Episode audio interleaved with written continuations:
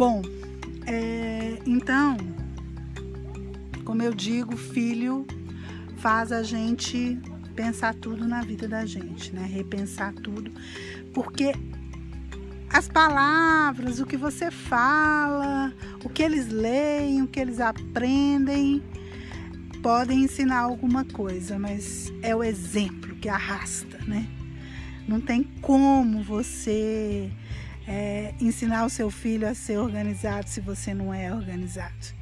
Não adianta você ensinar seu filho a administrar o tempo dele se você não administra o tempo. Não adianta você é, tentar fazer com que ele goste de ler se você não gosta de ler. É, então, assim, na verdade, a gente, num processo de educação, a gente está num processo de autoeducação. Tudo aquilo que você quer neles, você tem que melhorar em você, né? É, tudo que você quer proporcionar para seus filhos, você tem que batalhar por você. Então não adianta, não tem criança feliz num lar infeliz. Não tem criança que esteja tranquila, em paz, com os coleguinhas na escola, se dentro do lar os pais estão brigando, engalfinhando e ela tá vendo, ela tá ouvindo, né?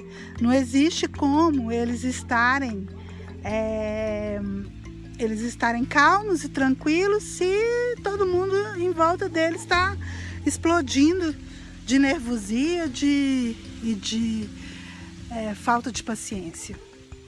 É, e, gente, é difícil demais. A casa da gente, assim, a gente precisa estar muito bem para dar conta de ter essa paciência, para para estar tá com o tom de voz correto, para ser o exemplo correto. Isso não é fácil de jeito nenhum. E muitas vezes a gente se vê gritando mesmo, berrando e mandando calar a boca e sem paciência e nervoso, sabe? E nós somos seres humanos, a gente também não consegue ser perfeito para poder fazer uma educação perfeita.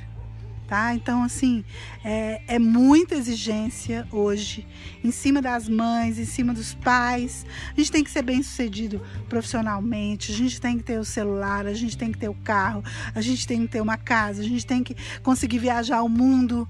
Né? São muitas pressões, muitas pressões.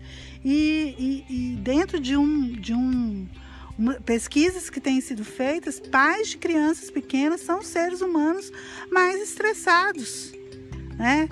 É, então é muito difícil mesmo ser um bom pai manter um equilíbrio dentro de casa. Mas, gente, é uma busca que a gente tem que ter, porque é uma responsabilidade muito grande esse serzinho na nossa mão, tá?